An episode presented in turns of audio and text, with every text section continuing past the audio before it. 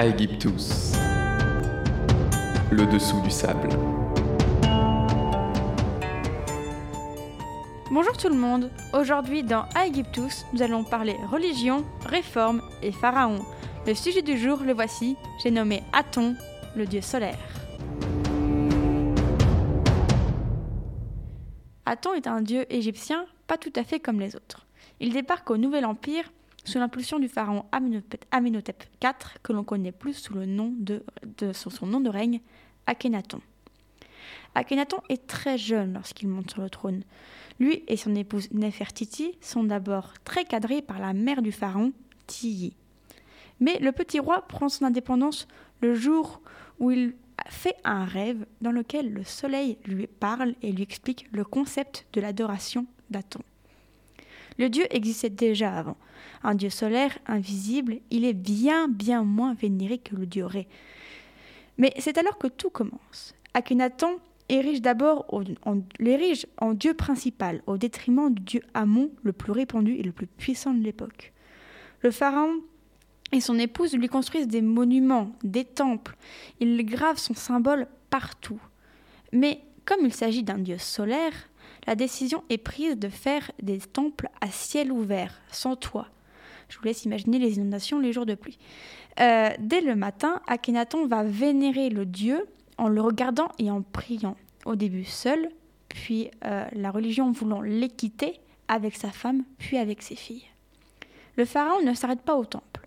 Il crée une nouvelle ville, Akhetaton, qui sera la nouvelle capitale pour le plus grand plaisir de Thèbes et de Memphis, les villes un peu concurrentes et qui ont été tour à tour très régulièrement euh, capitales du pays. La nouvelle capitale s'élève au beau milieu du désert, loin du Nil, bâtie en un temps record. C'est une sécheresse totale qui entoure cette ville. C'est un lieu perdu qui est donc également un point central d'épidémie en règle générale.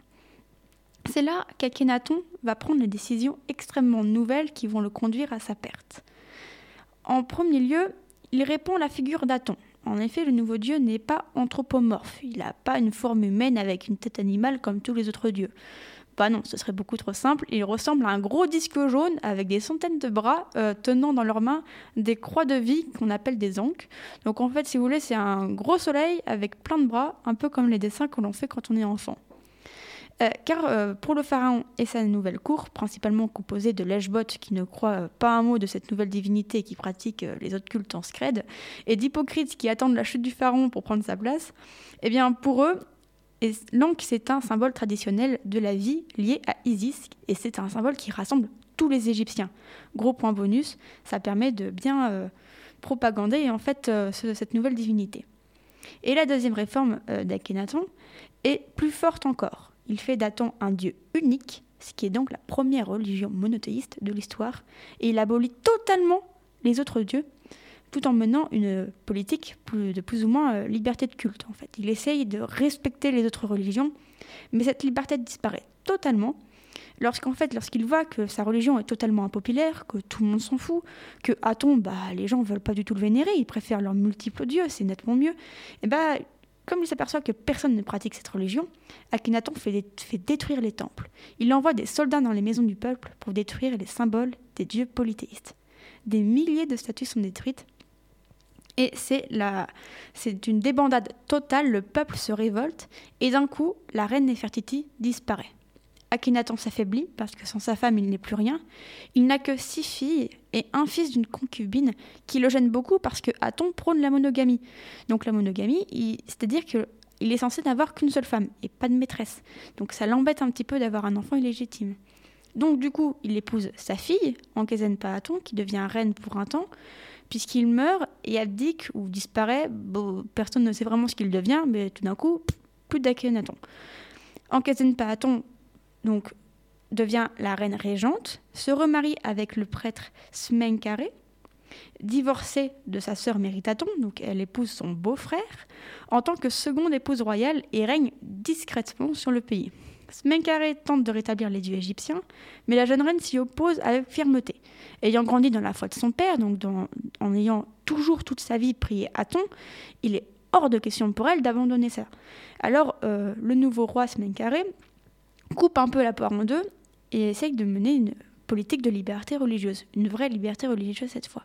Puis Smenkaré meurt à son tour, laissant une femme d'une vingtaine d'années qui décide, pour sauver le culte d'Aton, d'épouser son demi-frère, tout en Caton, le fils d'Akhenaton, le fameux enfant illégitime qui va devenir pharaon. Il a alors à peine 8 ans. Et contrairement à sa sœur qui a de l'expérience en politique, bah, le petit prince, il n'en a aucune. Il est complètement embrigadé par les prêtres de Thèbes qui chantent son nom. Désormais, c'est tout en Camon, en l'honneur du dieu Amon, qui reprend de la puissance. Il tente bien sûr de persuader euh, sa sœur, la reine, de faire pareil, de changer son nom. Mais parce que le peuple croit en Amon, il croit en plusieurs dieux, pourquoi s'obstiner pour une religion qui ne marche même pas? Mais elle refuse d'abandonner. C'est la religion de son père, il est hors de question de changer ça. Alors à seulement 19 ans, Toutankhamon meurt sans héritier. Du coup, Ankhesenpaaton se remarie avec Aï, un dignitaire proche de son père, probablement d'ailleurs son propre grand-père à elle, veuf. Il va mourir quatre ans plus tard. Alors du coup, bah, elle, est, elle, est, toute seule. C'est la seule à pratiquer cette religion. Elle, est, elle essaye de gouverner un pays. C'est une femme. Elle est vraiment complètement isolée. Du coup, elle tente de se rapprocher de ses voisins, les Nubiens, et par un mariage avec un prince. elle tente d'organiser un mariage avec un prince nubien, mais euh, manque de peau, il sera assassiné en arrivant en Égypte.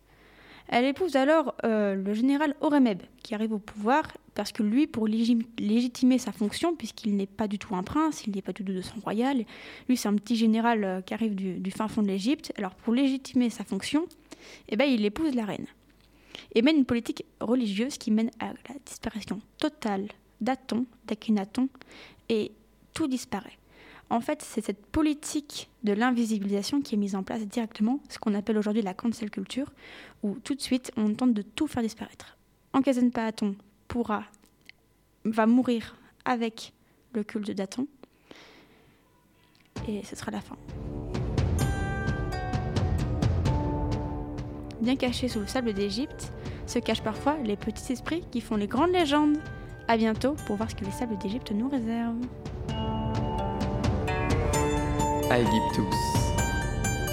Le dessous du sable.